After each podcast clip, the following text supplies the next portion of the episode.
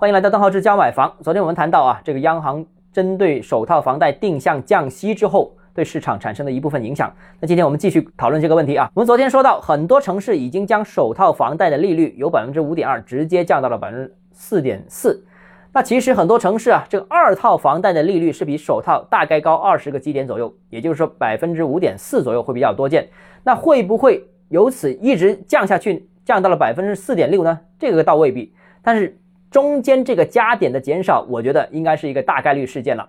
那所以未来啊，我相信不单指央行降了这个首套房贷的这个基准，会引发首套房贷是额外加点减少，甚至连二套房各地也应该会跟进，把加点的数量减少啊。虽然它 LPR 没调整啊，但是整体上可能会呃有一定的下调，所以这个可以期望。但是这个政策对市场会产生什么样的影响？会不会让整个房地产市场反转呢？我个人认为啊。降低房贷利率会降低购房成本，因为你还贷的利息少了嘛，所以购房成本是降低，但是不等于降低了购房门槛，门槛没有降低。那限购政策各地情况各不一样，所以呢，不同城市之间表现可能会有所不一样。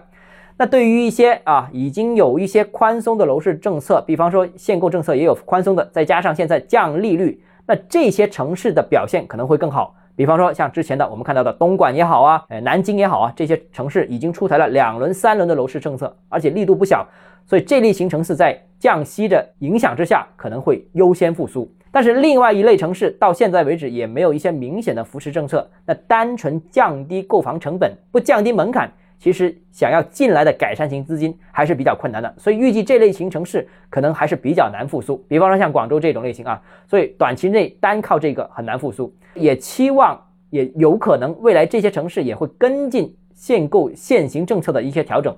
那至于什么时候调整，力度多少，我们拭目以待。但是第一次出台。我个人感觉可能还是偏谨慎为主，不会有大力度。好了，今天节目到这里啊。如果你个人购房有其他疑问，想跟我交流的话，欢迎私信我或者添加我个人微信，账号是交买房六个字拼音首字母小写就是微信号 d h e z j m f。我们明天见。